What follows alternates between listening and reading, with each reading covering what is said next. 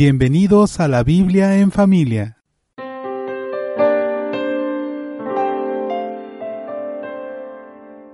Hola, ¿qué tal? ¿Cómo están?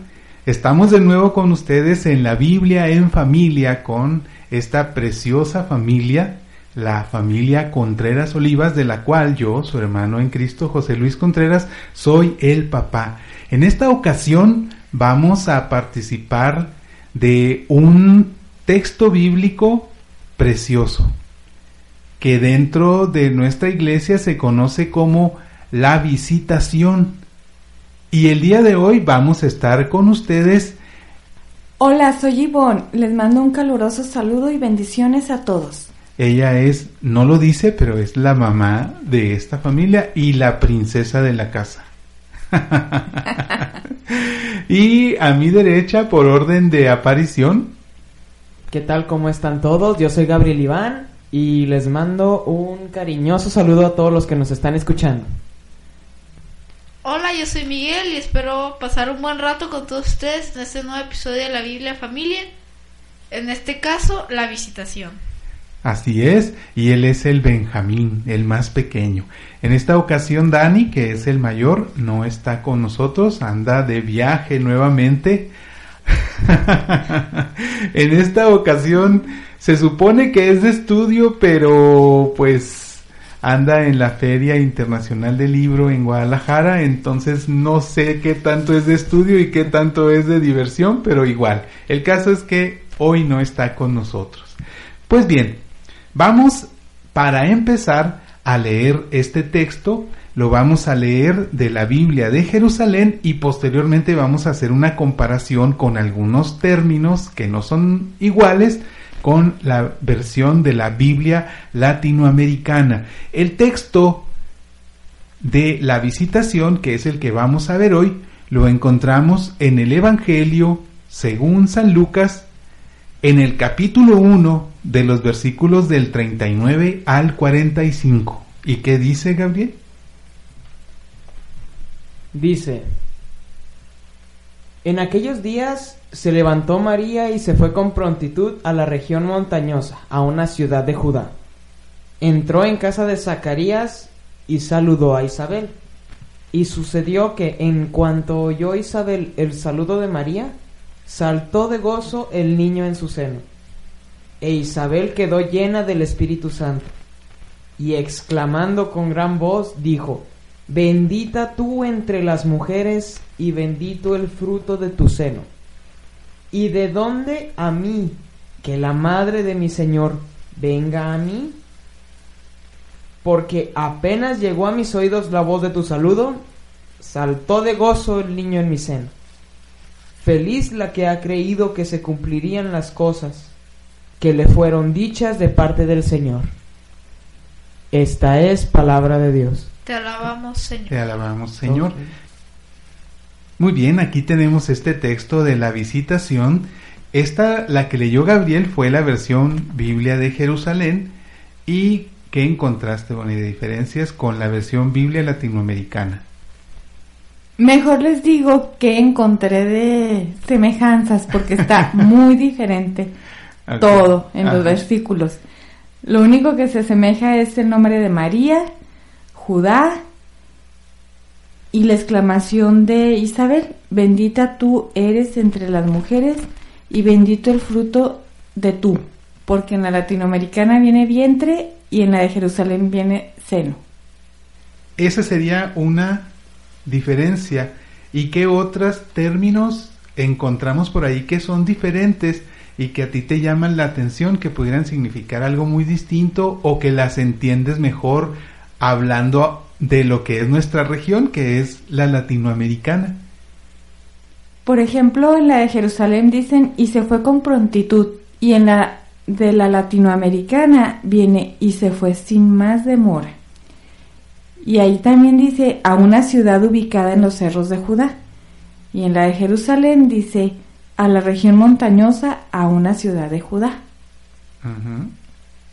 También en la latinoamericana dice al oír Isabel su saludo, el niño dio saltos en su vientre. Y en la de Jerusalén dice, Y sucedió que en cuanto oyó Isabel el saludo de María, saltó de gozo el niño en su seno.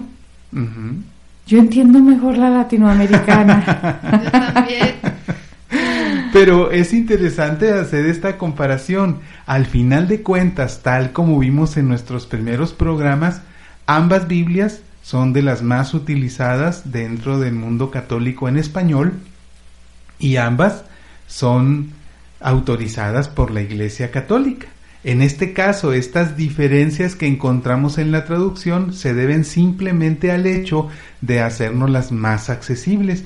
Es muy probable que si un español lee la Biblia latinoamericana, dice, ¿y esto qué es? Va a encontrar probablemente muchos términos que quizá conoce, ha escuchado, pero no son los de uso común en su país. Entonces es dependiendo de quién la lee. A mí me sigue gustando más la de Jerusalén. Muy bien, aquí tenemos pues este texto y ahora vamos a pasar a lo que es el relato, el relato de este pasaje bíblico. ¿Y qué tenemos? Tenemos que María se levantó con prontitud y se fue a la casa de su prima Isabel. ¿Qué sucedió inmediatamente antes de esto, en los versículos anteriores a estos que leímos? ¿Qué fue lo que sucedió? Que María fue visitada por el arcángel Gabriel quien le avisó del niño que iba a tener. Y además le dijo que Isabel estaba embarazada ya en su vejez. Ok, así es. Es lo que vimos en el programa anterior. Fue la anunciación a María. Dentro de los datos que en ese momento escuchó del ángel fue que su prima Isabel en su vejez estaba esperando un bebé. En los versículos siguientes, que son estos, que acabamos de leer, María con prontitud se levanta y va a visitar a su prima Isabel. ¿A dónde fue a visitarla? A una ciudad de Judá. ¿Cómo se llama esa ciudad? Casa de Zacarías. Ah. o sea, tú dices que era una ciudad de una sola casa. No, Casa de Zacarías.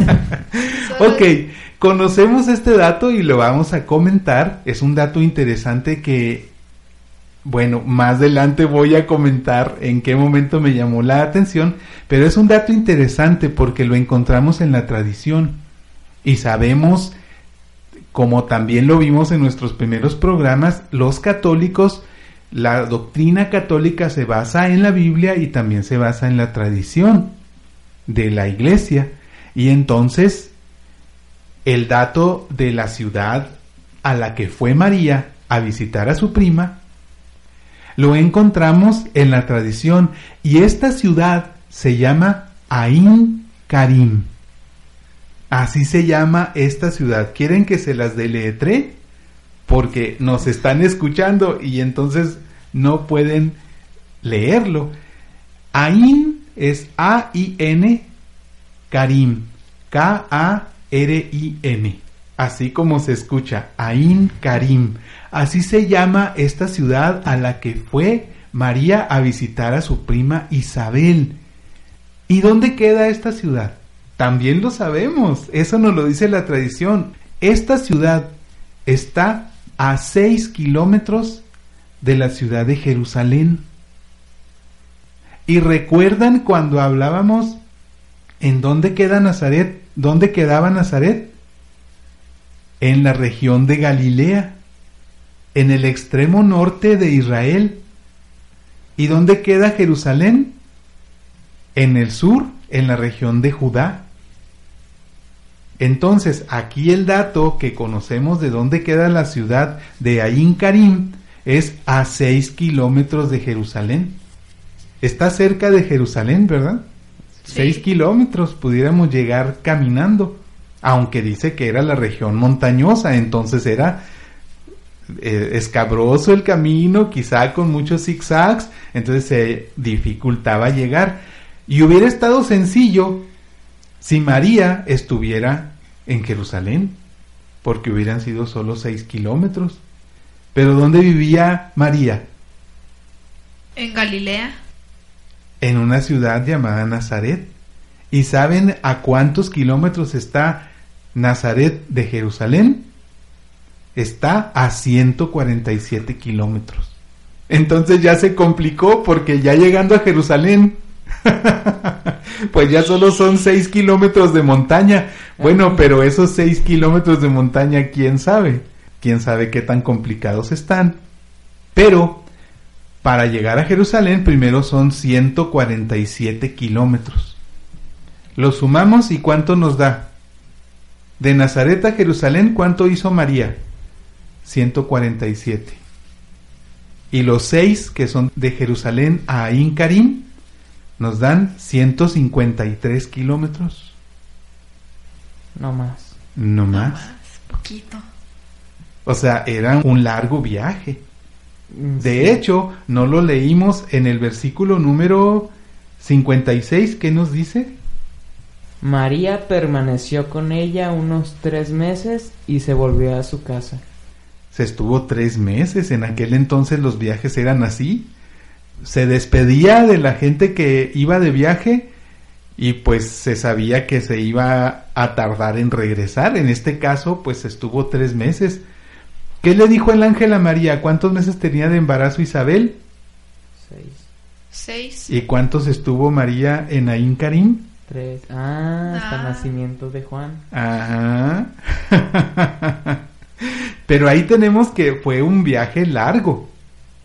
E incluso para ir en carretera, ahorita, 153 kilómetros, manejando a 100 kilómetros por hora, sin detenerse, pues sería una hora y media, incluso en, automóvil. Este dato lo digo para que nos demos una idea. ¿Cuánto tardaríamos en llegar, no en automóvil, a una ciudad que esté a una hora y media de camino? Imaginémonos nosotros, si tenemos algunas ciudades que sí están a una hora y media de camino.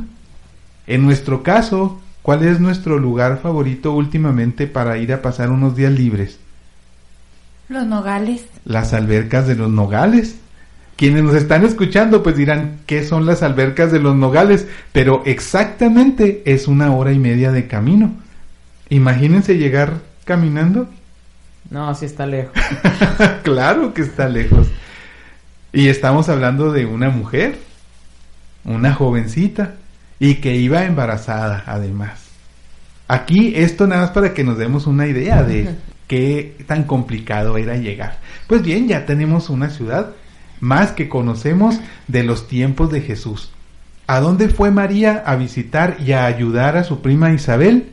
A Ain Karim, que está a seis kilómetros al oeste de Jerusalén, en una región montañosa.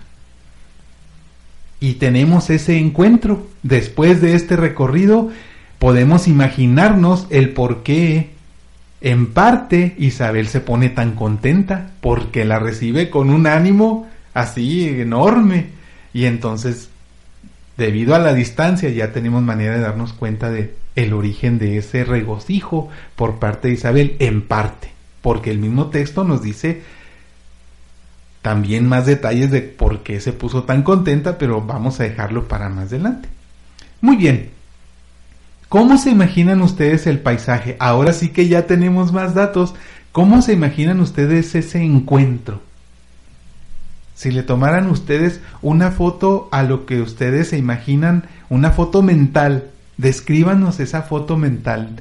Bueno, cuando yo veo a mi madrina o alguna tía, pues me lleno de alegría y gritos y hola y cómo estás y Y gritan en tu familia. ajá, hablamos fuerte.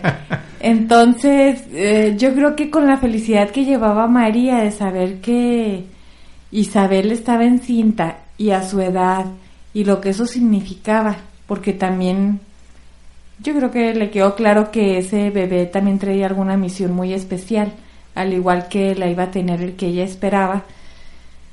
Pues el camino yo creo que se le hizo peor al triple de tiempo para llegar y abrazarla y felicitarla y compartir algunas palabras juntas. Muy emotivo. Pero el camino me lo imagino muy seco, empedrado, mucha tierra. No sé por qué, a lo mejor ya hay mucha vegetación por aquellos rumbos, pero en mi mente como está cerca del desierto, son partes desérticas, así me las imagino casi siempre. ¿Tú, Gabriel, cómo te imaginas ese paisaje, esa casa? Pues yo me lo imagino a María cansada. y cuando va llegando a casa de Isabel, ya Isabel, pues como vemos, lo siente, entonces va y se acerca a la puerta y abre la puerta y ve caminando hacia ella a María. María, ¿cómo estás María? Y van y se abrazan y todo, y que ¿cómo estás? Y ay, va pasado mucho tiempo. La casa me la imagino, mm, pues ya eran ancianos. Entonces, tal vez era una casa más, un poquito humilde. Un, uno que otro árbol, porque es una región montañosa, desértica. Me imagino que llegó de día y sin ninguna nube.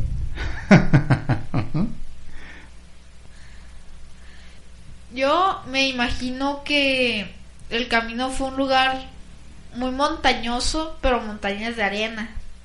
O sea, con muchos valles, pero la mayoría fue arena, a mi parecer. Yo me imagino que cuando llegó con Isabel, Isabel estaba lavando la ropa.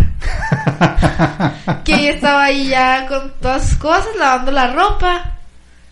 Entonces entra María y antes de que María pudiera hablarle, Isabel se levantó rápidamente y se pone ante sus pies.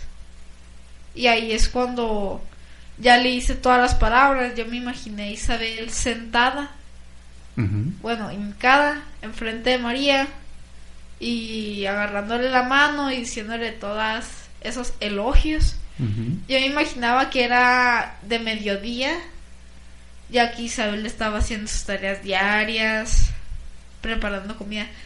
Y pues eso es todo lo que yo me imagino del paisaje.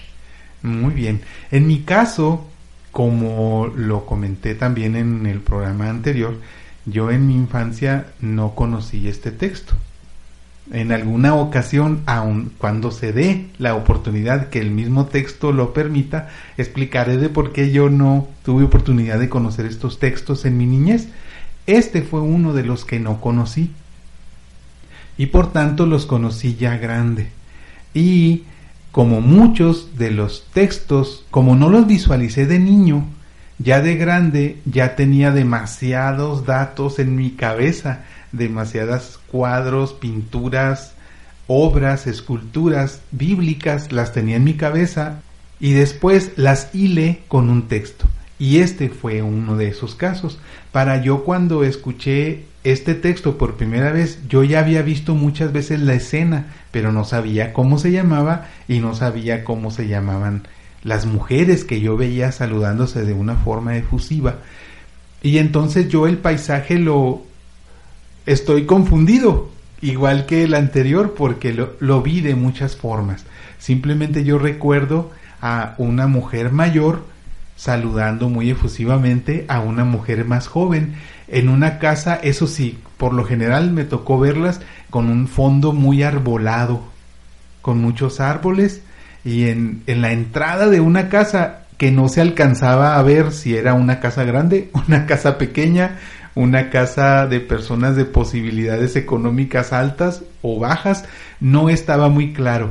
Lo que sí yo notaba es que a la persona mayor se le notaba así su panza. barriguita de embarazada. Bien. así veía yo. Y pues a la jovencita, aunque aquí sabemos que todavía le faltaba tiempo para que se le notara el embarazo, sin embargo aprovechaban pues la ropa que llevaban, la ropa que usaban para hacer que se le viera un poquito abultado ya también su vientre. Sin embargo, pues sabemos que aquí prácticamente el niño acababa de ser concebido. No debía habérsele notado tanto, sin embargo en las pinturas aprovechaban eso. Yo en aquel entonces, cuando veía las pinturas, no sabía quiénes eran, pero ya cuando lo hilé con el texto, inmediatamente ya supe. Lo vi así en mi mente, pero no como una imagen que yo me creé, sino una imagen que ya me habían pintado alguien. no sabías qué era, pero ya lo tenías. Ya estaba en mi mente, ya nada más fue cuestión de que cuando escuché el texto dije, ah, pues son esas dos mujeres que yo vi tantas veces en tantos cuadros y que el cuadro se llamaba La Visitación. y así quedó. No me dieron la oportunidad ni siquiera de imaginarme de niño estos textos. Muy bien, ya tenemos el relato de esto, ya nos imaginamos el paisaje, ya nos ubicamos, ya sacamos a María de Nazaret, la sacamos de su casa donde fue la anunciación y la trajimos hasta el sur de Israel, hasta la región de Judea, a seis kilómetros de Jerusalén. Ahí llega a visitar a su prima Isabel, en donde se queda tres meses más, que coinciden los seis meses que el ángel dijo que tenía de embarazo Isabel, más tres meses, efectivamente, los cálculos dan para que fue al nacimiento. Y un poquito después, ya que el tiempo del viaje se le suma a esos tres, a esos tres meses. Pero pensando en eso, el escritor bíblico te ganó, porque ¿qué dice el versículo que leíste ahorita? María permaneció con ella unos tres meses. Unos tres meses. más, más. Exactamente. Muy bien. Vamos a pasar ahora a cuando conocimos por primera vez este texto.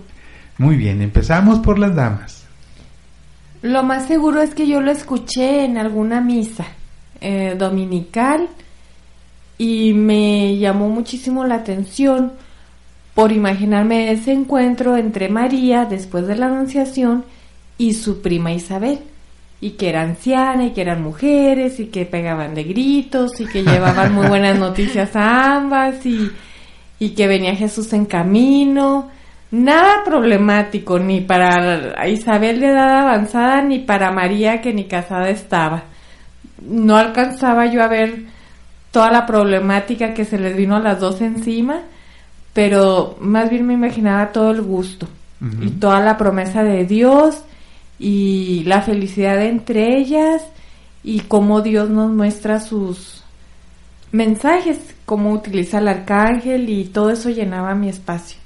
Y es muy interesante escuchar tu comentario porque eres la única niña de la mesa. y entonces tu visión es la de una mujer y ustedes ven cosas que nosotros no vemos en esa imagen, en ese momento. Aunque tú has hecho alusión mucho a lo que era el vestuario, el paisaje, el clima, la ubicación. Yo por primera vez lo escuché en una misa. Yo conocía a María. A María la conocía mucho por mi catecismo y a Isabel la había escuchado por ahí. Realmente no la conocía. Hasta que un día ya tenía una edad de como unos 6, 7 años y en una misa la comenzaron a decir y captaron la atención cuando dijeron María, bendito el fruto de tu vientre Jesús. Entonces, en ese momento yo hilé lo que dijo Isabel con la oración. Yo también de seguro fue en una misa cuando estaba muy chiquito. Y yo me imagino. Vengo de hace una semana donde escuché el nombre Gabriel en misa. Entonces iba muy emocionado. Y puse atención a ver qué más decían sobre mí. Y como Miguel, me llamó mucho la atención cuando Isabel dijo, bendita tú entre las mujeres y bendito el fruto de tu vientre. Porque quedaba con la oración que ya conocía. El Ave María. El Ave María. Ese sería el único recuerdo que tengo de, de cuando lo escuché por primera vez. Y en mi caso, pues yo ya fue grande, también fue en una misa. Y es que bueno, yo insisto, voy a tener que explicar qué significa esto de por qué yo no desde niño conocí estos textos y también eh, lo que significa lo conocí ya de grande, porque realmente pues es relativo. Depende de si para una persona 25 años es ya grande, porque por lo general cuando yo he escuchado que alguien dice, conocí a Dios ya grande, se refieren 40, 50, quizás 60 años, y sin embargo yo digo, lo conocí ya grande, pero tenía entre 20 y 25 años. Entonces, bueno, es lo que yo digo como lo conocí ya grande. Pero igual también fue en una misa la primera vez que escuché este texto y ahí cuando iba narrando, cuando iban leyendo en misa este texto, yo iba viendo, así saqué de mi baúl mental de mis recuerdos, fui sacando muchas pinturas y dije, ellas son, ahora sí ya las tengo y yo las veía así como en una, como en un proyector, como una película cuando estaban leyendo el texto, yo me imaginaba así grandote, así en una pared, en la pared de la Divina Providencia, que es nuestra parroquia y que está muy grande, son paredes muy altas. Así yo veía así como una pantalla de televisión y así las veía. Y sí, las alcanzaba a ver moviendo su boca. Era muy curioso porque era una fotografía, porque era una pintura lo que realmente yo tenía en mente y sin embargo veía cómo movían su boca porque y María dijo esto, Isabel dijo esto y exclamó y yo veía que se les movía la boca. pues bien, así es como yo lo vi, ¿qué quieren que les diga? Así fue. Muy bien, ya tenemos cómo cada uno de nosotros conoció este texto.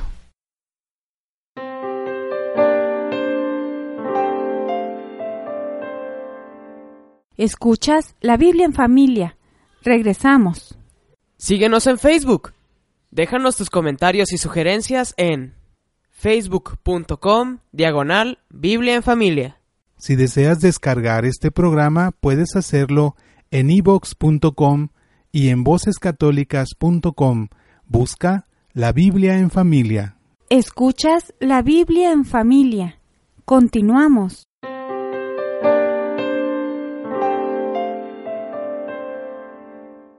Muy bien, ahora vamos a pasar a la siguiente ronda de preguntas. Para cada uno de nosotros, ¿cuál es la enseñanza más importante? Y en este caso, pues vamos a empezar primero por las damas, como siempre. Para mí fue ver cómo con prontitud María fue al servicio. Aunque traía una noticia muy grande y acababa de tomar una decisión muy fuerte, su humildad y presta para ir al servicio. Ahorita caigo más en la cuenta de cuánto más se sacrificó María al ir con Isabel por la distancia y la manera en que viajaban. O sea, todo eso se nos puede pasar de noche. Y gracias a ir viendo pues versículo por versículo y este imaginarnos el momento real, no sé, hacer la práctica pues te das cuenta de tantas cosas y hay más fruto en esa lectura. Y pues la verdad, mm, admiro mucho a María y la decisión que tomó y el servicio que fue. Y ella no se sentía la última coca en el desierto. que era única. que era única y uy, pues voy a traer al Salvador. O sea, simplemente una más, una hija más de Dios nuestro Señor y, y a servir. Y a mí me decía por ahí, eh, dentro de mí, pues sirve Ivonne, ayuda en tus deberes, en tus quehaceres, con tu mamá, con tus hermanas, con tu madrina, en las labores, en lo que puedas. ¿Quién quiere continuar? Bueno, para mí la enseñanza más importante también es cómo María no deja a Isabel aún estando embarazada, va con su prima, que está también embarazada y es muy anciana.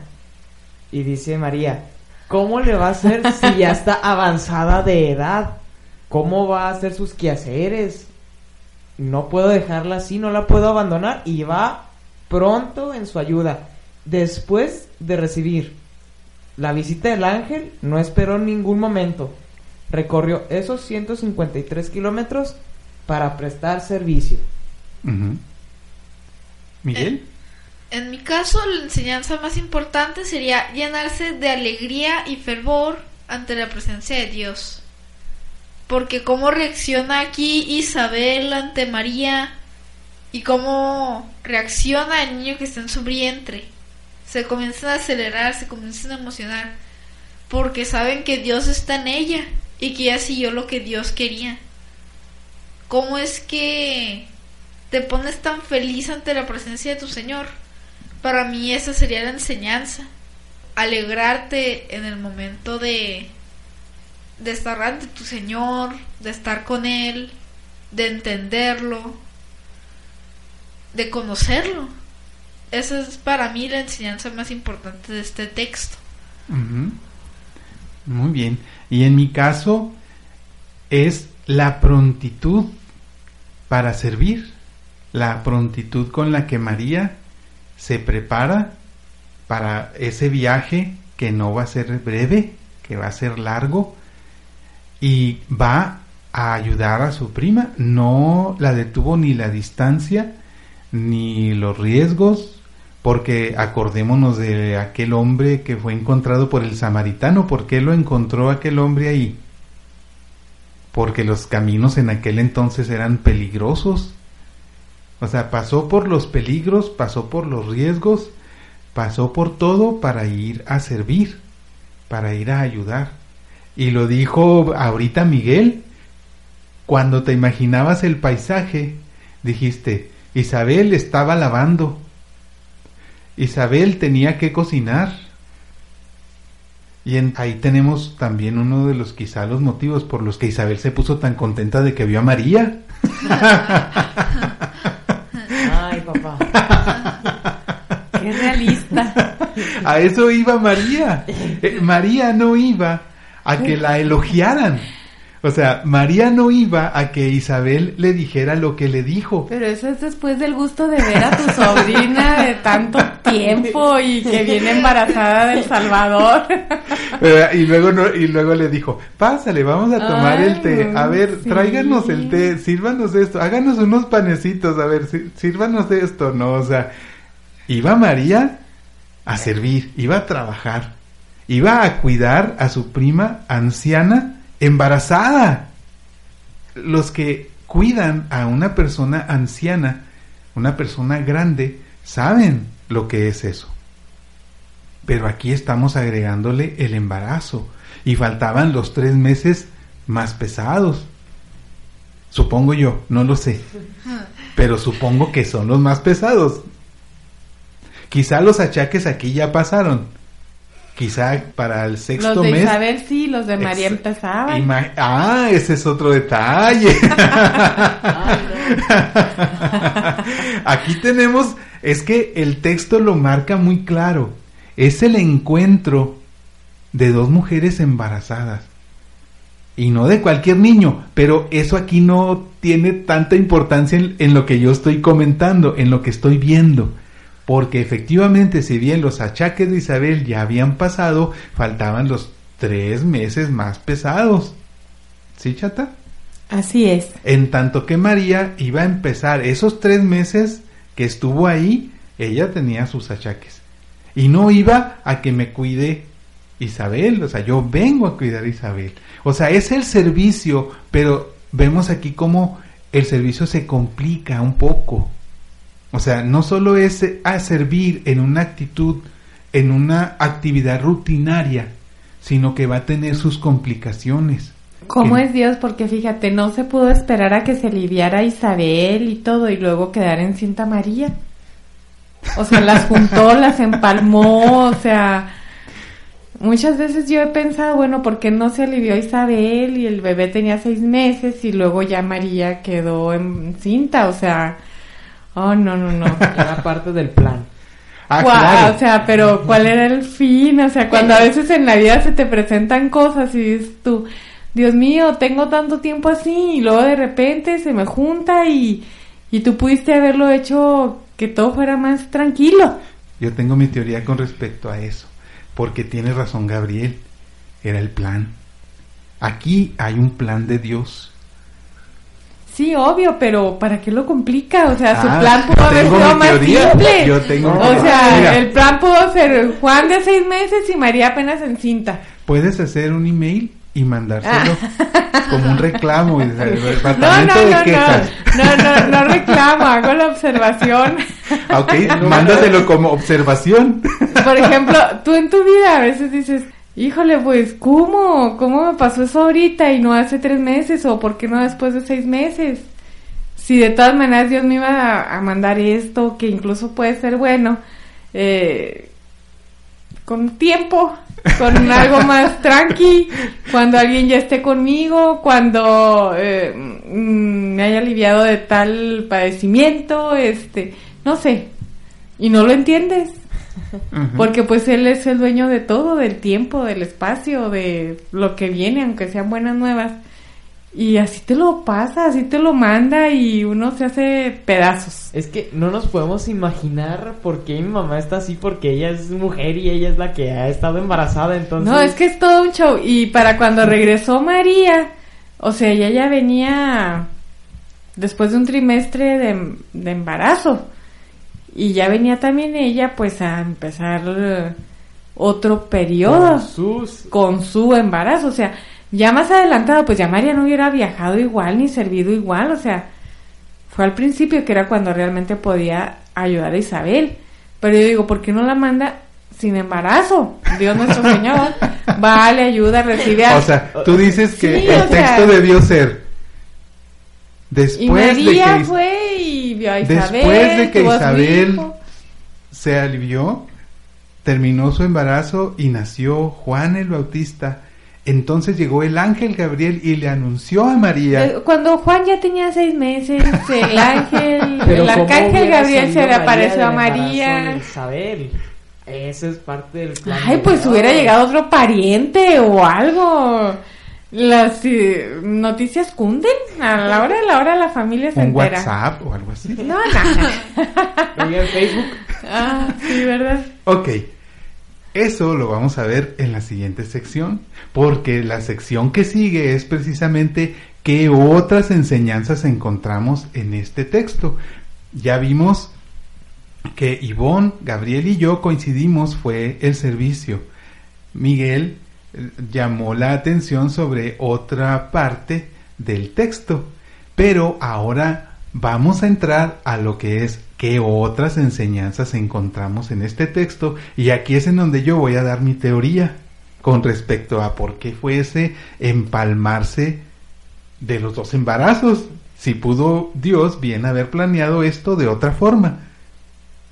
Opino eso. Debió haberlo planeado de otra forma.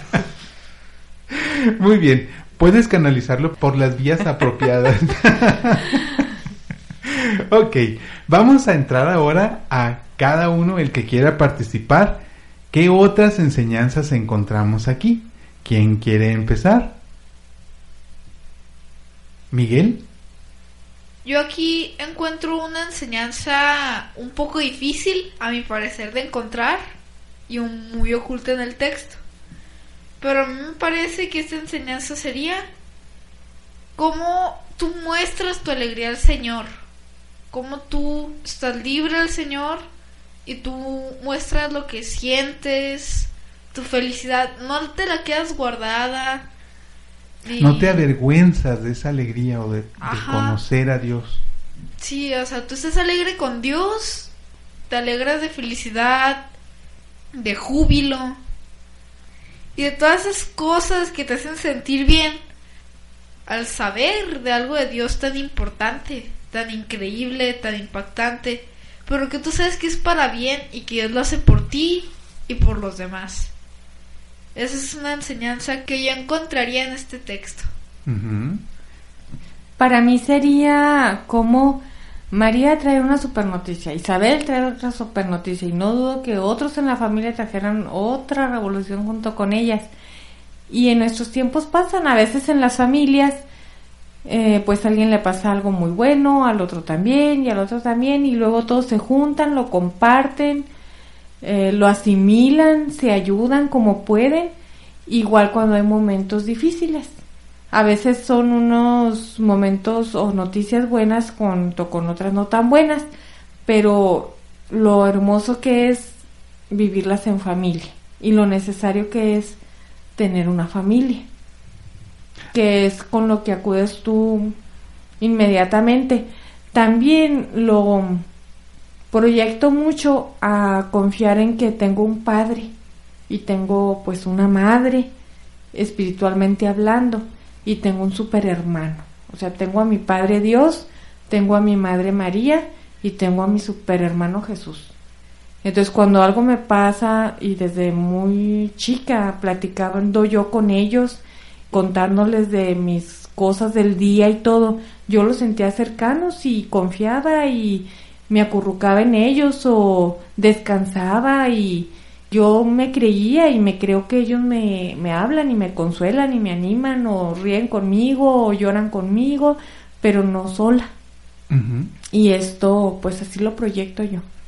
De hecho, ahora que lo mencionas, yo recuerdo, y si buscamos pinturas de la visitación, van a ser las menos, pero sí hay pinturas en donde no solo están María e Isabel solas, sí hay otras pinturas en donde hay familiares que están presenciando este encuentro.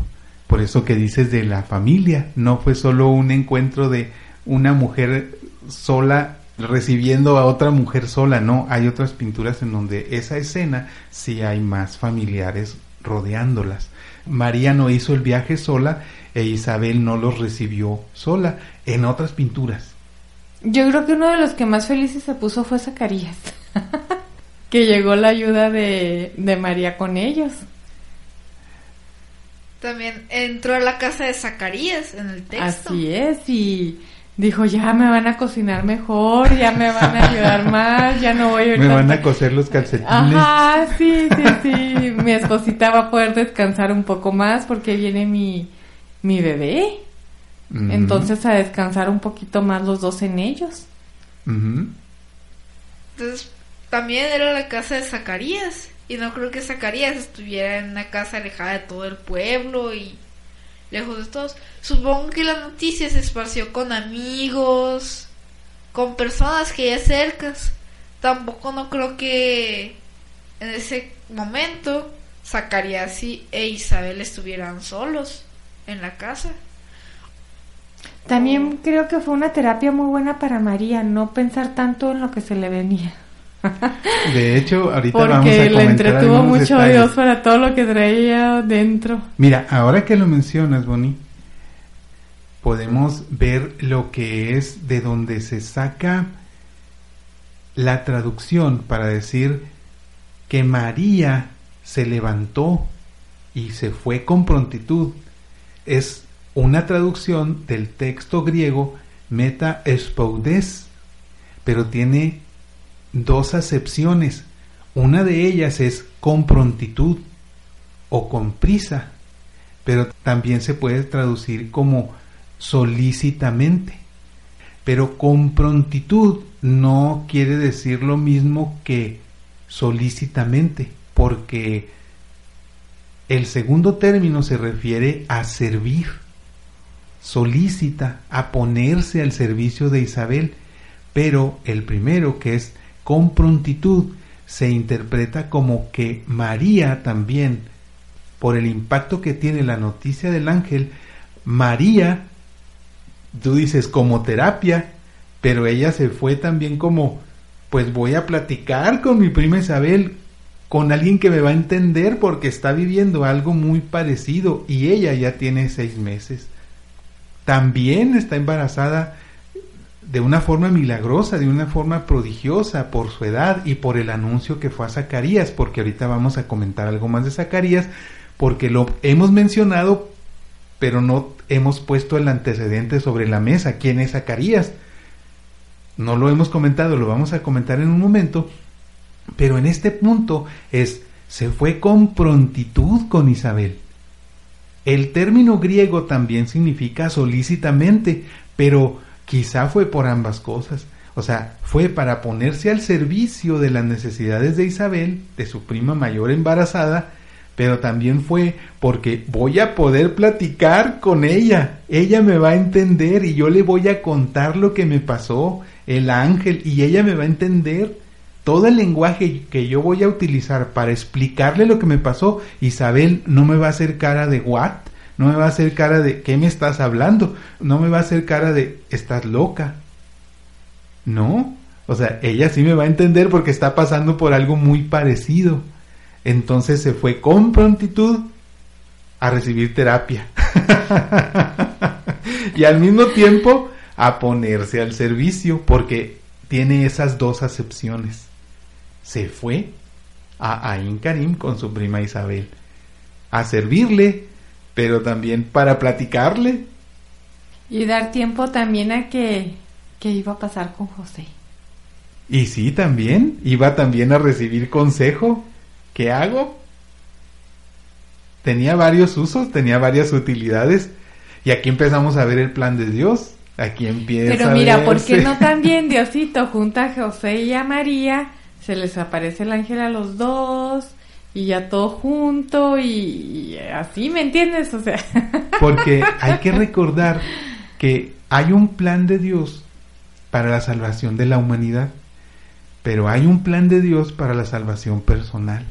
Y entonces María tenía que pasar por sus momentos de aprendizaje, de crecimiento, de madurez, y José debía tener los propios. Debía Ay, qué difícil. Porque en el caso de Zacarías e Isabel también fue así, cada quien por su lado y cada quien lo vivió. Y ahorita vamos a entrar ya a lo que es Zacarías porque lo hemos mencionado mucho, pero no hemos dicho quién es. Zacarías es el esposo de Isabel. Y también tienen su historia, sin embargo, amerita un programa completo.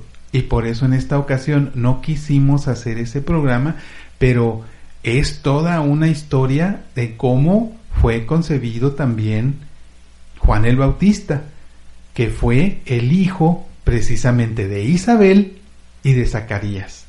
Y entonces por eso ahorita comentábamos que María efectivamente llegó a la casa de Zacarías a ayudar a su prima Isabel. ¿Por qué? Porque su prima Isabel era esposa de Zacarías. Zacarías era el sacerdote del templo de Jerusalén. No era cualquier Zacarías. Era el sacerdote del templo de Jerusalén. Él era el esposo de Isabel. Y es toda una historia lo que sucedió con ellos cuando les fue anunciado que iban a ser un hijo de ellos. Pero como dijimos, es una historia también muy importante que amerita un programa completo y que tiene también una enseñanza muy grande y la vamos a dejar para otro momento, pero quise hacer esta aclaración para decir, bueno, llegó a la casa de Zacarías, ¿por qué? Porque era el esposo de Isabel. Muy bien, ¿qué otras enseñanzas encontramos en este texto? Yo quiero comentar algo con respecto a lo que decíamos ahorita, de por qué en el mismo momento se iba a ser tan problemático, si iba a ser tan difícil. Y bien, Dios tiene un plan. Dios quiere algo. Todo lo que está escrito en la Biblia tiene una intención pedagógica, una enseñanza para nosotros.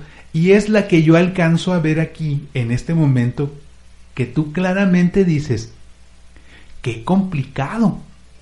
¿Cómo es que María está embarazada, empiezan sus achaques o van a empezar y le va a ayudar a su prima Isabel, mayor de edad y que ya tiene su embarazo avanzado? ¿Por qué no desfasó poquito? ¿Qué le costaba? Sin embargo, aquí precisamente es lo que magnifica el servicio de María, porque ella misma no, no estaba en una situación óptima, estaba apenas empezando a adaptarse a su nueva situación física, iban a ser Jesús de ella, el Hijo de Dios, y efectivamente todavía no viene el episodio con José, que él se entera y todo esto.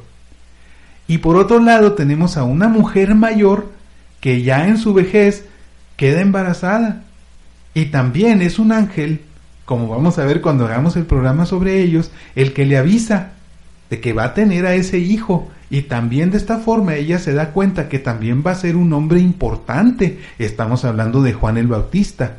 Aquí tenemos entonces en la misma escena cuatro personas. Tenemos a María, Jesús en su vientre.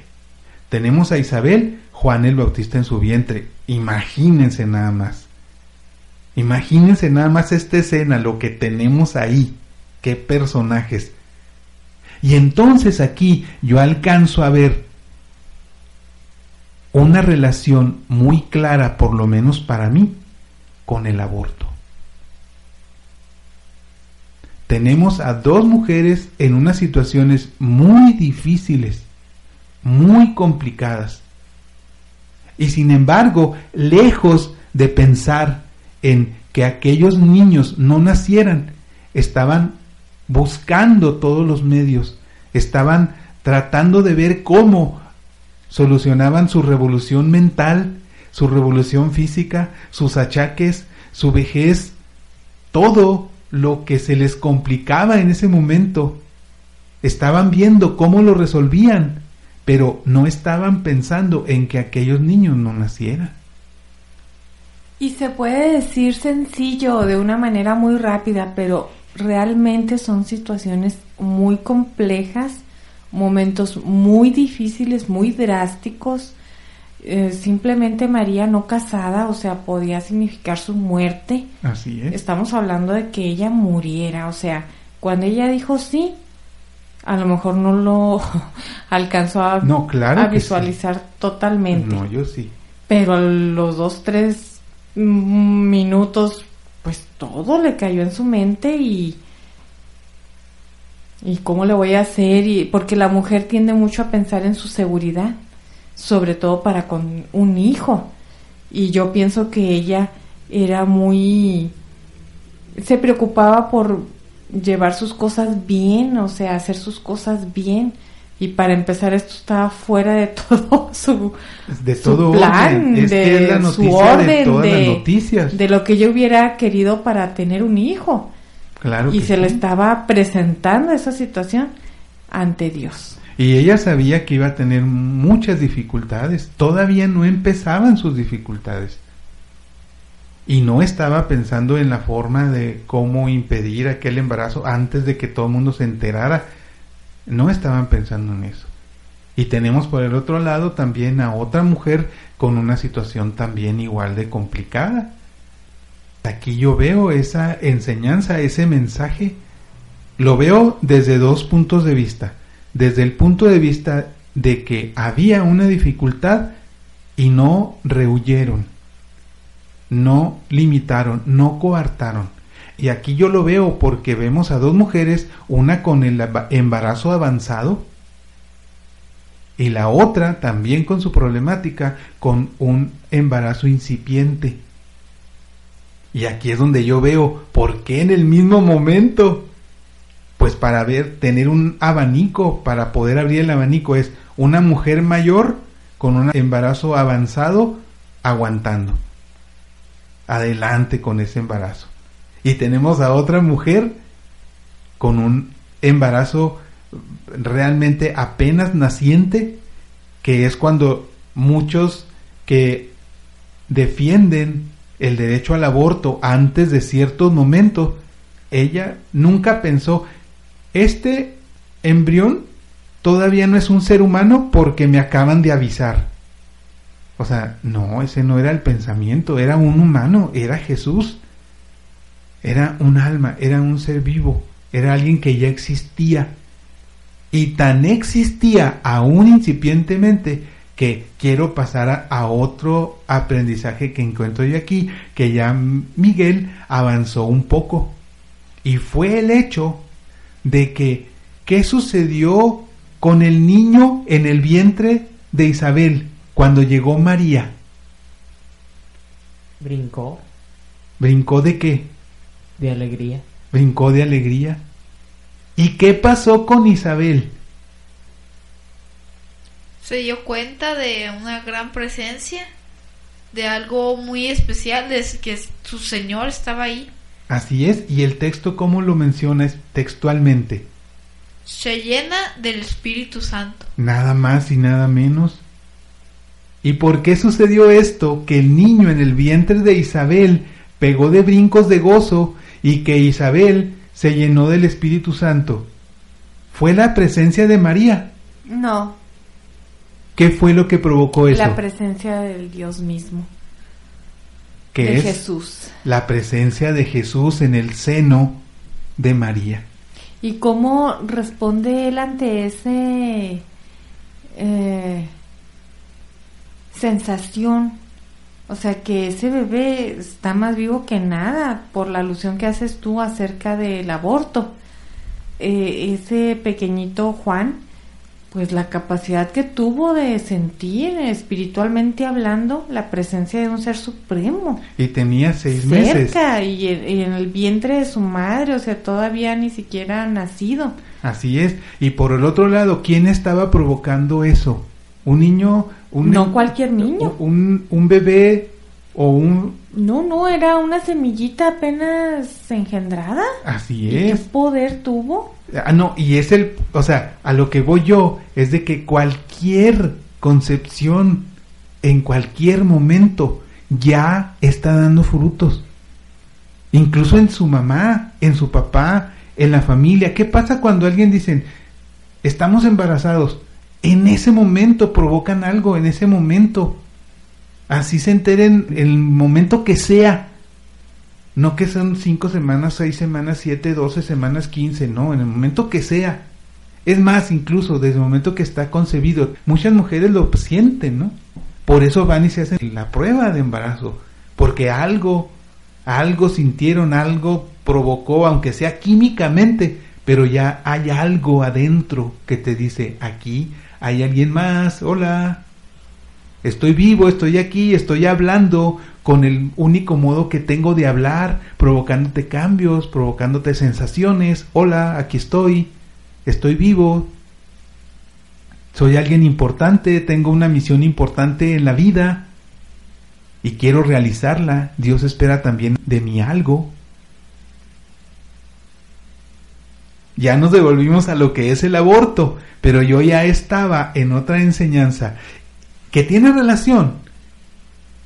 Antes de pasar a lo siguiente, yo quiero comentar algo que se me hace muy importante, que es una situación a la que yo me vería muy muy extrañado, me da mucho miedo esa situación.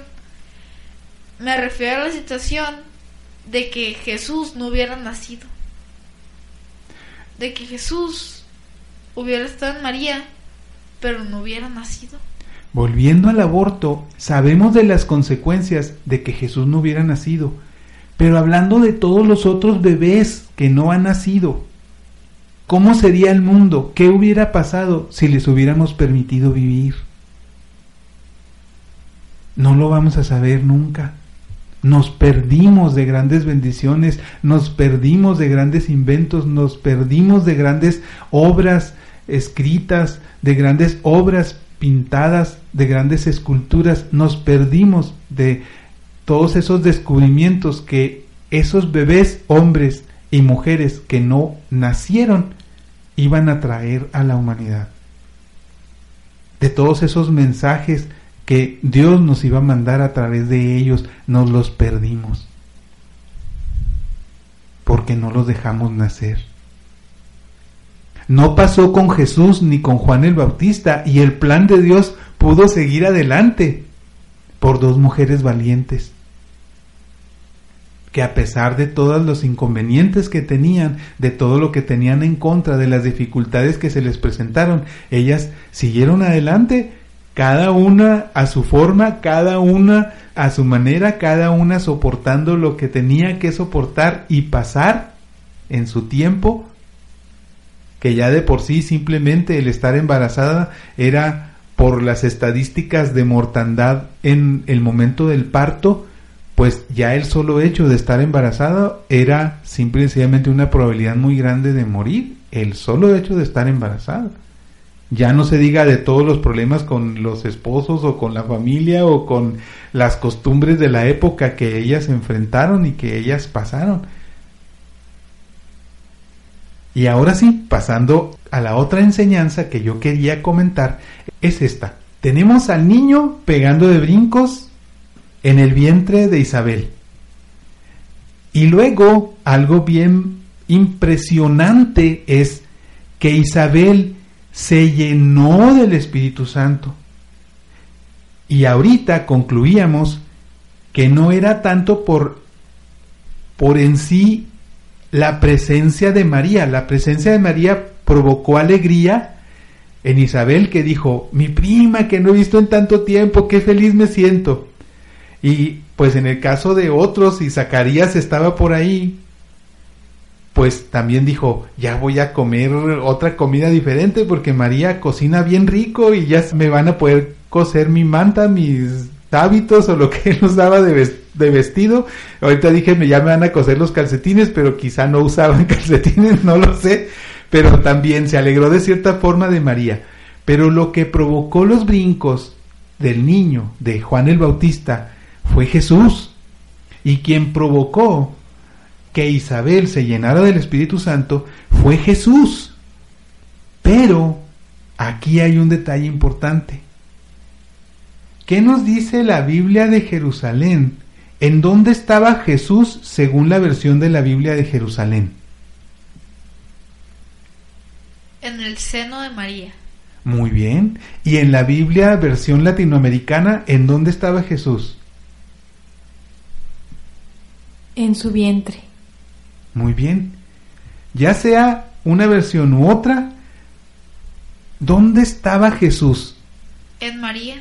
En María y en una parte, no era, no era en su mente, ¿verdad? No era en su cabeza. Ni siquiera dice su corazón. Entonces estamos hablando que estaba en una parte más profunda incluso que en su corazón, o sea, era en una parte muy íntima de una mujer que nosotros los hombres pues ni nos imaginamos lo que es tener un niño dentro de nosotros en el seno o en el vientre, según una versión u otra. Y entonces, ¿qué quiere decir? Que María llevaba a Jesús bien adentro, no solo lo llevaba, no solo lo cargaba, lo tenía en una parte muy profunda de su ser muy profunda de ella misma. Y entonces aquí la pregunta es, ¿dónde llevamos nosotros a Jesús?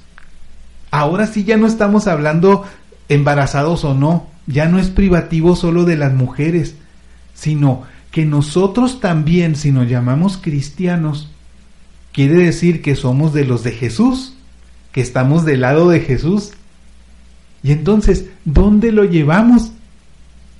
¿Lo llevamos solo a nivel razonamiento, a nivel pensamiento?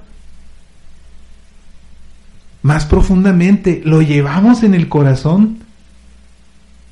O todavía de una manera más profunda, lo llevamos como lo llevaba María, en nuestro vientre, adentro de nosotros, en lo más profundo de nosotros. De tal forma que cuando nosotros llegamos, sucede esto con la gente, se llena del Espíritu Santo. Cuando nosotros llegamos con Jesús adentro de nosotros. Porque eso es lo que provocó María. Aquí una enseñanza muy grande que yo encuentro en este texto y siempre ha sido para mí algo muy importante pensar de esta forma. María provocó que una persona se llenara del Espíritu Santo porque llevaba la presencia de Jesús muy dentro de ella.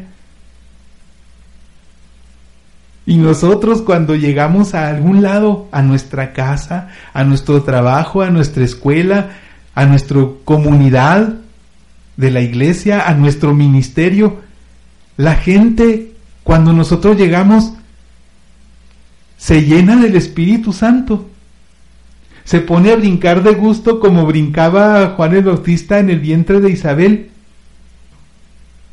De otra forma de decirlo, se llena de alegría, se llena de gusto, somos parte de la solución de los problemas, somos parte de los que aportan espiritualidad al grupo o provocamos lo contrario. Porque si provocamos lo contrario, pues entonces quizá no llevamos a Jesús en el lugar adecuado o simplemente quizá no lo llevamos. Lo hemos abortado.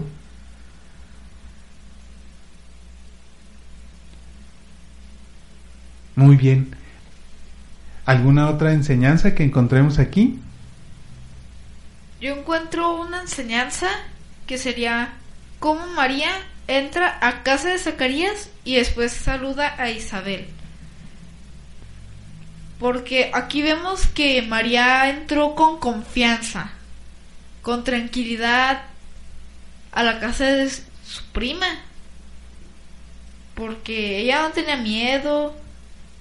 Ella había viajado mucho y está ya preparada, ya sin miedo.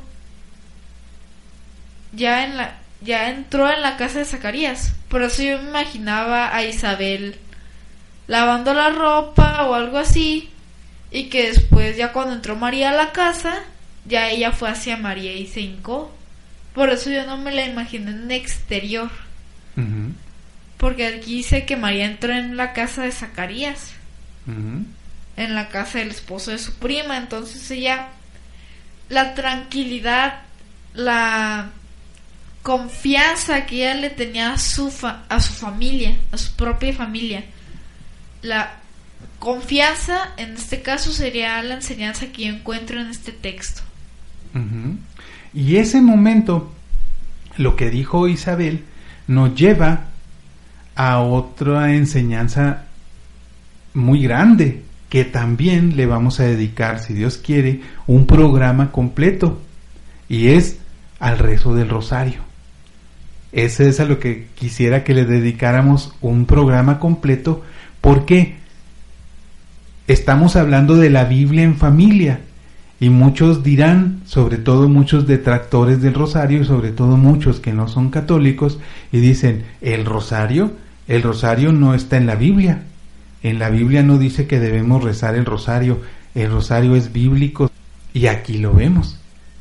¿Y qué tenemos que le respondió Isabel exclamando cuando vio a María. ¿Qué le dijo? Bendita tú entre las mujeres, bendito el fruto de tu seno. ¿Y eso a qué nos suena? Al Ave María. ¿Y el Ave María es una parte del rosario o no? Sí. Así es.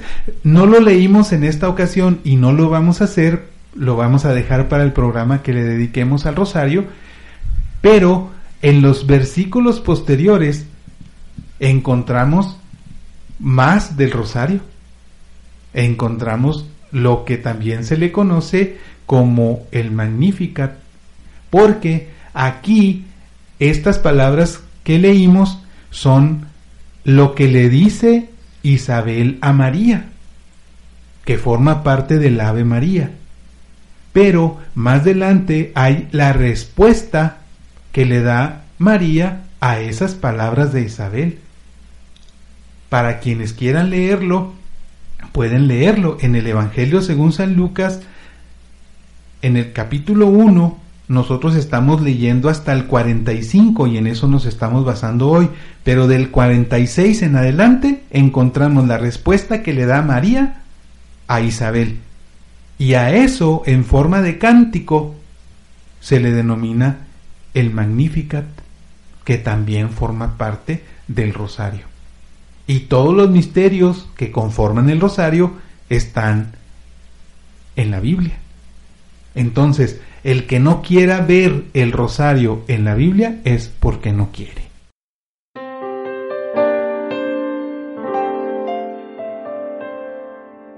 Escuchas la Biblia en familia. Regresamos. Síguenos en Facebook Déjanos tus comentarios y sugerencias en facebook.com diagonal Biblia en familia. Si deseas descargar este programa, puedes hacerlo en ibox.com y en vocescatólicas.com. Busca la Biblia en familia. Escuchas la Biblia en familia. Continuamos.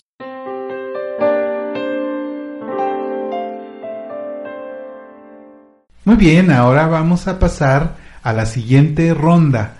Y ahora vamos a cada uno mencionar qué personaje es el que nos llama la atención de este texto o que nos identificamos con él y por qué. Y para esto vamos a ver qué universo de personajes tenemos. Le vamos a pedir a Bonnie que nos ayude y nos diga cuál es nuestro universo de personajes en esta ocasión, en este texto son María, Isabel, Zacarías, Jesús, Juan, que me acuerden. en este caso no es San Juan Evangelista o algún otro Juan. Estamos hablando de Juan el Bautista. ¿Qué otro personaje? También está en este lugar el Espíritu Santo y Dios Padre. Muy bien. ¿En dónde ves a Dios Padre? Bueno, en esa parte específica en la que leímos no viene, pero en, en el versículo siguiente. En la respuesta de, María. En la respuesta de María viene proclamado Dios. Muy bien. En la respuesta de María, que como dijimos, pues es parte de lo que es lo que ahora se le conoce como el Magnificat, que es la respuesta que da María a Isabel por la bienvenida tan calurosa y efusiva que le da. Muy bien, entonces, ¿cuál es ese personaje para cada uno de nosotros? Bonnie. María. Yo me identifico con que sale presurosa al servicio y debemos servir y ser humildes y alegres y dispuestos. Muy bien. ¿Cuál es el personaje favorito de ustedes? ¿O que les llama la atención? Para mí también es María. Está embarazada. Y cuando se entera de que su prima Isabel también está embarazada y que es mayor de edad, va presurosa. Es muy valiente de su parte. Como no deja atrás a su prima. Sabiendo ella de las necesidades que va a tener que cubrir. Sí, claro, toma en cuenta todos los servicios que va a ir a ofrecer. Deseosa de poder ayudar. Ok. Miguel. En mi caso sería a Juan el Bautista, que en este caso está en el seno de Isabel, ya que se alegra, se goza de la presencia de Dios. Es increíble, o sea, como algo tan tan pequeño, ¿cómo es que puede sentir la presencia de Dios? ¿Cómo es que Juan el Bautista puede sentir esta presencia tan calurosa? ¿Cómo el texto bíblico nos dice que un no nacido ya siente la presencia de Dios? Y reacciona porque estimula a Isabel, obviamente le dio su estrujada cuando los bebés se mueven en el vientre. A veces la dejan uno sin aliento o te provocan un movimiento de músculos internos que te dejan así, ay, ¿qué pasó? Un segundo, un minuto. y a ella la dejó así, o sea. Sí, yo recuerdo cuando tú, Bonnie, estabas embarazada. Yo recuerdo cómo cuando yo quería que alguno de los niños sentir que se movieran, en algunos casos no era necesario ningún otro estímulo, simplemente ellos se movían. Pero cuando yo quería sentir su movimiento, yo recuerdo que tú te comías un dulce. Y era increíble cómo apenas el dulce tocaba tu lengua, te empezaban a mover de gusto, de alegría. No decir un chocolate, que de hecho el médico nos recomendaba mucho no comer chocolate porque el bebé pues anda a mil por hora allá adentro. El bebé se estimula demasiado con, con el chocolate porque es demasiado azúcar, igual que el refresco, igual que el café. Y sí te recomiendan mucho abstenerte de esos alimentos o saturar porque el bebé responde. Sí, y entonces ahí tenemos como a control remoto, desde la presencia que estaba enfrente. Estaba Jesús y como dice Miguel, yo también alcanzo a ver aquí cómo sintió la presencia pues de Dios mismo. ¿Por qué? Porque era Jesús, pero sabemos que Jesús pues también es Dios. Entonces era la presencia de Dios. Alcanzo a ver yo igual que Miguel eso. Yo me estoy acordando que sentí algo parecido a lo de Isabel con la llegada de María cuando visitó el Papa Juan Pablo II Chihuahua y fuimos a hacerle valla eh, en el recorrido al aeropuerto y yo recuerdo muy bien cómo me llené de felicidad, sentí que algo me cubrió, una paz, un amor tan grande que me salían las lágrimas. y gusto, felicidad al mismo tiempo. Cuando él pasó incluso en el papamóvil y como a unos cuatro metros de distancia, pero inundaba tu ser. Mm. Y no creo que haya sido la única persona que haya sentido eso con tantos viajes de él y con tanto que evangelizó, porque yo volteaba alrededor y, o sea, yo sentía que se me bloquearon los oídos cuando lo tuve enfrente, en lo que yo pude verlo, y éramos él y yo, lo que sentía espiritualmente, lo que provocó en mí, y como figura de Jesús aquí, yo sí pensé, es Jesús, o sea, y los que convivieron con Cristo se llenaban de él. Aquella mujer que solo tocó su manto y sanó, por ejemplo, porque él estaba, era Dios, o sea, tenía demasiado que ofrecer. Y, y con esa visita de San Juan Pablo II, siento yo que, que pude haber sentido algo muy parecido a lo de Isabel cuando llegó María. Pero te llenan, te inundan, eh, si sientes que te cubre algo muy especial y eres tan feliz, tan feliz en esos momentos y te deja marcado. Esto fue en, en el 90 cuando vino aquí a Chihuahua, o sea que ya... El siglo pasado. Ah, no tanto. No, no lo hagas así como tanto, ¿verdad? Pero ya hace rato y todavía lo recuerdo y cuando hago memoria, ay, siento tan hermoso. Si dices que te recuerda a este momento de cuando María se presenta frente a Isabel y dice, yo sentí algo parecido a lo que sintió Isabel. ¿Era él o era lo que llevaba dentro de él? Yo creo que era mucho lo que él llevaba dentro de él. Porque estás hablando de algo ya muy grande, muy fuerte y espiritual. ¿Y qué era lo que llevaba dentro de él? A Dios. Así es. su fuerza, su poder.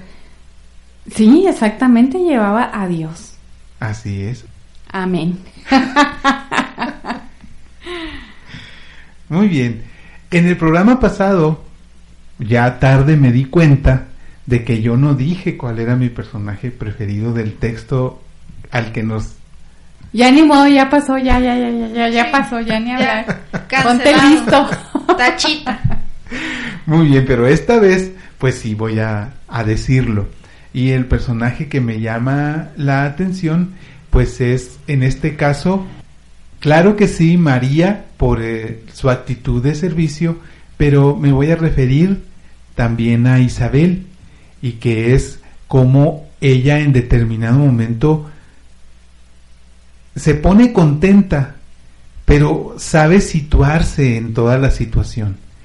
Como que ella quizá ya por su edad, también siendo esposa del sacerdote del templo de Jerusalén, pues crecida en espiritualidad, seguramente ella sabe situarse y darle la importancia tan grande al momento que vive. Y es esa cercanía de la misma María y que viene no solo ella, sino que viene con una carga muy especial, siendo transporte y custodia del mismo Hijo de Dios. Y entonces sabe Isabel reconocer ese momento y ponerse a la altura de ese momento, siendo que María era jovencita, una jovencita, ella era la mujer de experiencia, era la mujer que ya había vivido más años y sin embargo sabe darse cuenta de la grandeza de, de lo que estaba llegando a su casa. Sabe reconocer la presencia de Dios en otra persona también. Eso también es muy importante, tener esa humildad para reconocer cuando una persona está llena de Dios, cuando una persona es espiritual y saber reconocerlo y tomarlo como ejemplo, como modelo, como guía. Y aquí ya estoy hablando, pues, a nosotros en nuestra vida, en nuestra iglesia, saber reconocer, saber ver cuando alguien está lleno de ese Espíritu Santo y lejos de decir, yo lo conocí antes como era, o decir, yo tengo más tiempo que esta persona aquí, o formas de pensar de ese tipo, más bien es decir, no importa cuánto tiempo tiene él aquí, no importa ese sacerdote cuántos años hace que salió del seminario, no importa este coordinador si es menor que yo o mayor de edad, sino está lleno del Espíritu Santo y yo quiero acercarme a él quiero estar cerca de esto, quiero formar parte de esta comunidad porque aquí está el Espíritu Santo en las personas que la conforman y el Espíritu Santo me va a alcanzar a mí también. Gozarme, alegrarme de que Dios está en otras personas y gozarme de la alegría que eso me provoca, que es lo que pasó con Isabel. La presencia del Mesías, la presencia del mismo Hijo de Dios estaba en su prima María, más jovencita, y sin embargo ella no se limitó y se sintió feliz, se sintió contenta y se dejó llenar, se dejó embargar de toda esa alegría, esa felicidad y lo vivió y no le importó expresar a María, bendito el fruto de tu vientre, bendito lo que traes adentro y bendita tú entre todas las mujeres porque fuiste agraciada a decir y pensar así de los que nosotros vemos que están llenos de Dios y decir, bendito tú que alcanzaste esa gracia y no sentir envidia. Te puede sorprender muchas veces en la vida de cómo alguna persona, algún amigo, algún compañero del trabajo, de la escuela, no lo conocías del todo y en un momento de plática, de charla ya más profunda, te das cuenta de, de que está lleno del Espíritu Santo, de cómo piensa, todo eso como que te hace sentir, bueno, ¿y por qué no eres mi amigo desde hace, desde hace tiempo si compartimos ese, ese interés en seguir a Dios? Y ahí ya te abres pauta de buenas amistades. Así es mi caso. yo, yo los amigos que más aprecio son los amigos que me acompañan en la religión. y, y si tengo algunos y me han sorprendido algunos siendo más específico, no lo quisiste mencionar, pero de tus amigos, amigos, amigos, de tu escuela que acabas de terminar, ahorita cambiaste de nivel, entraste a la universidad, dejaste el nivel bachilleres, pero los amigos que hiciste efectivamente, como tú dices, o eran catequistas o están en coros, y de hecho, coméntalo tú. Tengo un amigo que está en el seminario. Exactamente, terminaron y esto estamos hablando de hace meses, estamos hablando de, de que hace meses eran todavía estudiantes del último semestre de nivel bachillerato del que terminaron y ahorita tú entraste a la universidad y él entró al seminario. Estamos hablando de algo que es reciente. Y de los mejores promedios en matemáticas a nivel estatal. Eh, sí, efectivamente. Se le daba lo académico. Sí, es un excelente estudiante, todos. También tuvo otro compañero que actualmente sigue estando también en ministerios de alabanza, pero todos eran muy inteligentes y uno fue llamado a entrar al seminario, formarse como sacerdote y ustedes, yo los notaba que se sentían muy contentos de ello. Así era la actitud de y Isabel. Y hasta ahorita también, y mucho más, él. Pero esa fue la actitud de Isabel. O sea, la actitud de Isabel fue, qué bien, qué bien, oye, qué bueno que cantas bien, qué bueno que tu coro es un buen coro. Oye, qué bien lee tu ministerio de, de lectores. Qué bien que están leyendo bien. Qué bien que esta comunidad está tan fuerte. Qué bueno, ahí veo la presencia y me alegro, me gozo. Me gozo porque están llevando bien su camino, van bonitos en su camino espiritual. Me gozo de este matrimonio que está lleno de Dios, me gozo de esa familia que yo veo que todos sus integrantes están bien llenos del Espíritu Santo. Esa fue la actitud de Isabel. Y fíjate cómo haces alusión tú a, a eso, no a que son de los más ricos, son de los más famosos, sino más bien en lo espiritual. Las bendiciones espirituales siempre son más caras, siempre son una fortuna más grande, siempre las bendiciones que da Dios espiritualmente a una familia siempre serán más apreciables, incluso más disfrutables que las económicas. Y claro, muchos dirán, ah, es que no tienen dinero, por eso dicen eso. Pero bueno, no lo digo por eso, lo digo porque cuando una bendición espiritual aflora, cuando una bendición en una familia que es espiritual da la flor, da el fruto, te sorprendes y dices, nosotros tanto que le pedíamos a Dios por esto, por aquello, nos faltaba esto, nos faltaba esto otro, y Dios estaba trabajando en lo oculto, estaba trabajando en lo secreto y nos tenía estas sorpresas. Y de repente nos damos cuenta que somos ricos, que somos millonarios, que tenemos cosas que el dinero no puede pagar.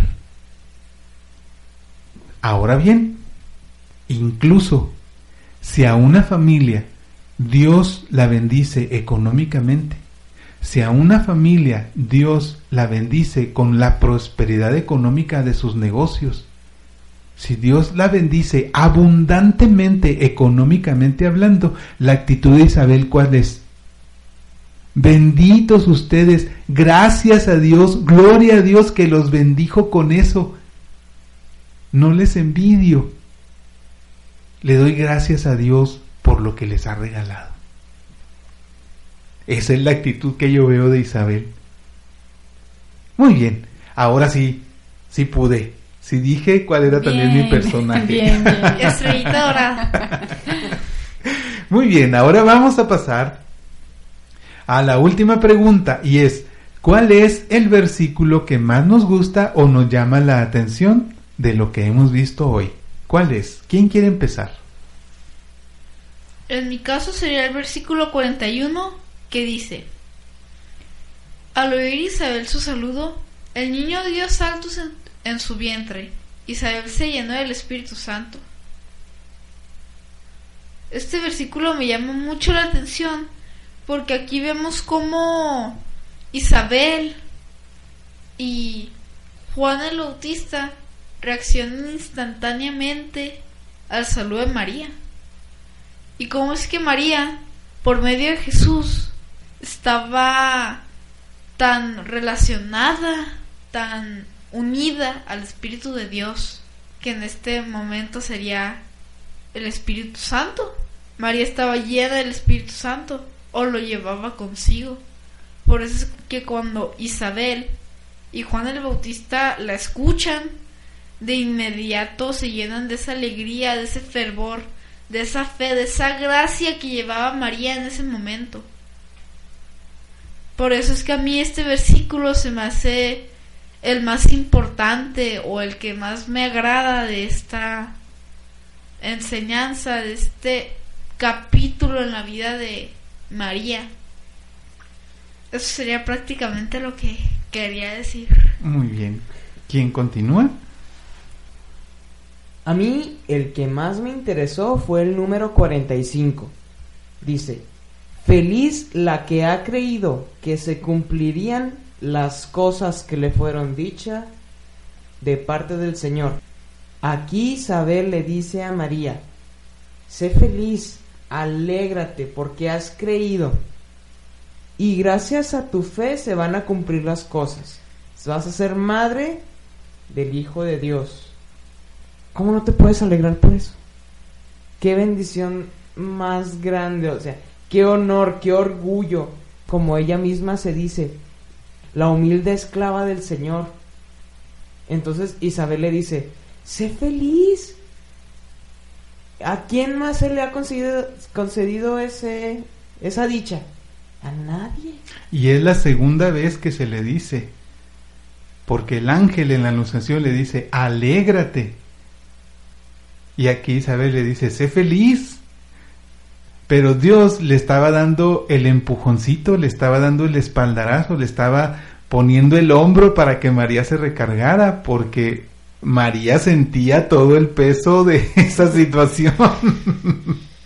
y sin embargo Dios le decía, ¿verdad? Feliz, feliz. Sé feliz. Y en el caso del ángel, alégrate. En la prueba, alégrate. En la desesperanza, sé feliz, alégrate. En lo difícil, alégrate. Alégrate, siendo de Dios, ¿verdad? Siendo trabajo de Dios. O siendo prueba de Dios. No, en el pecado, alégrate. Pues no, no es el mensaje. o sea, dentro de las dificultades que te ocasiona la misión para Dios, la misión tuya en la vida que Dios te encomienda, en el trabajo que tienes que realizar para Él, en tus actividades, alégrate, sé feliz. Para mí es el versículo 42. Y exclamando con gran voz dijo, Bendita tú entre las mujeres y bendito el fruto de tu seno. Donde se reconoce la bendición de Dios en la vida de cada quien, en la situación en la que estés, en el momento en que estés, Dios te va a bendecir. Y si Él te pone una prueba, no te va a abandonar. Tal vez en ese momento no sepamos de qué forma o cómo se van a solucionar las cosas, pero Él nos bendice. Y María no sabía totalmente a qué se enfrentaba, pero nunca la dejó sola. Y llegaron a un final glorioso. Tanto es así que pues nunca va a terminar esa gloria. Y aparte nos alcanza a todos nosotros, que eso es muy, muy de agradecerlo porque yo cuando oro, le digo a mi Jesús, pues gracias por tu calvario, pero sobre todo por tu resurrección. Y eso María lo pudo hacer una realidad. Y como otras personas en algún momento me han dicho, no, pero que esto, o no creen, o dudan. Y mi respuesta es, si tú te dejas tocar por el Espíritu de Dios y no sientes nada y no crees pues para mí ha sido muy diferente. Nada me hace sentir lo mismo, nada me hace sentir igual hasta ahorita. Y eso yo lo reconozco. Muy bien. Y en mi caso, el versículo que más me llama la atención es el número 43. Según la Biblia latinoamericana dice, ¿cómo he merecido yo que venga a mí la madre de mi Señor? Y en el caso de la Biblia de Jerusalén dice, ¿y de dónde a mí que la madre de mi Señor venga a mí? Y esto, si lo hilamos con el versículo número 41 que dice, al oír Isabel su saludo, el niño dio saltos en su vientre. Isabel se llenó del Espíritu Santo. Esto de que Isabel se llenó por la presencia de Jesús en el seno de María del Espíritu Santo es antes del versículo 43 que dice, ¿cómo he merecido yo que venga a mí la madre de mi Señor? Isabel ya estaba llena del Espíritu Santo, de la sabiduría del Espíritu Santo, para cuando le dijo, ¿Cómo he merecido yo que venga a mí la madre de mi Señor?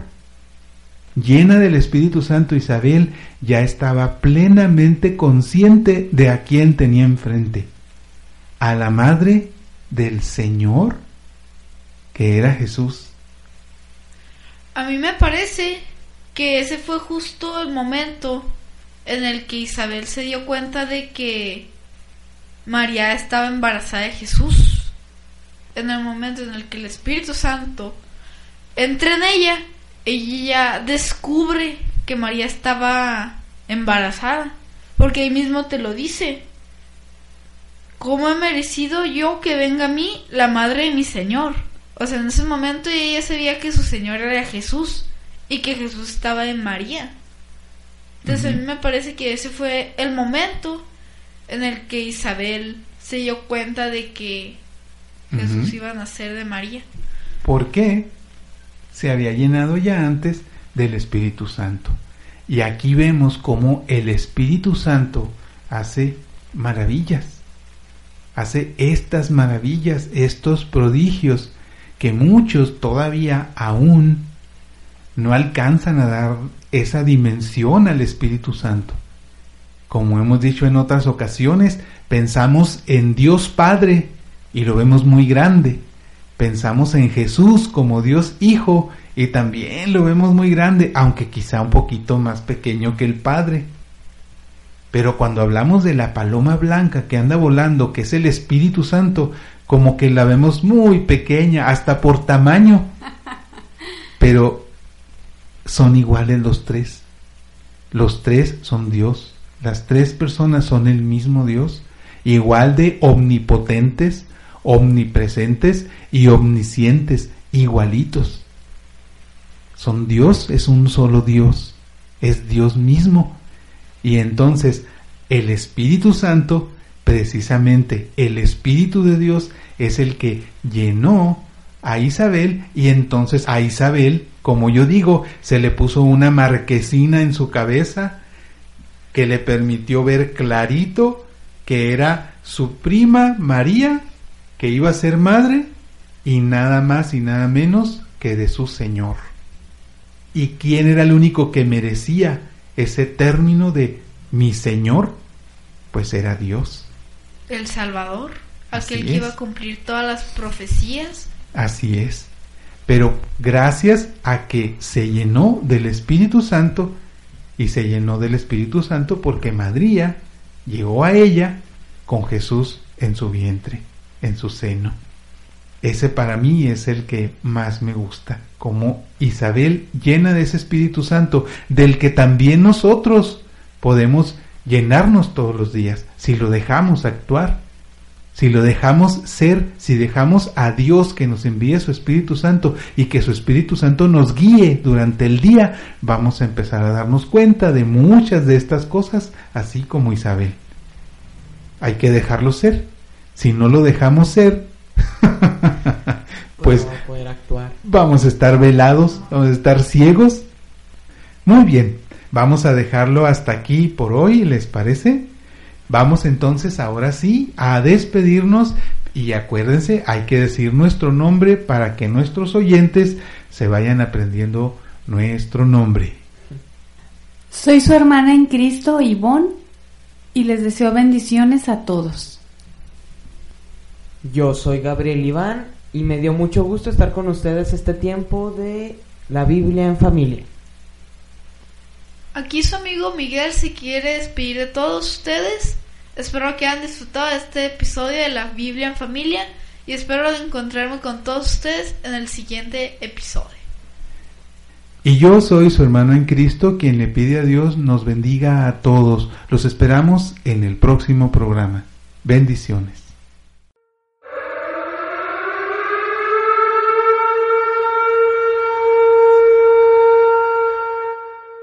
Alerta, alerta. Si no te gusta sonreír, no escuches nuestra sección de errores.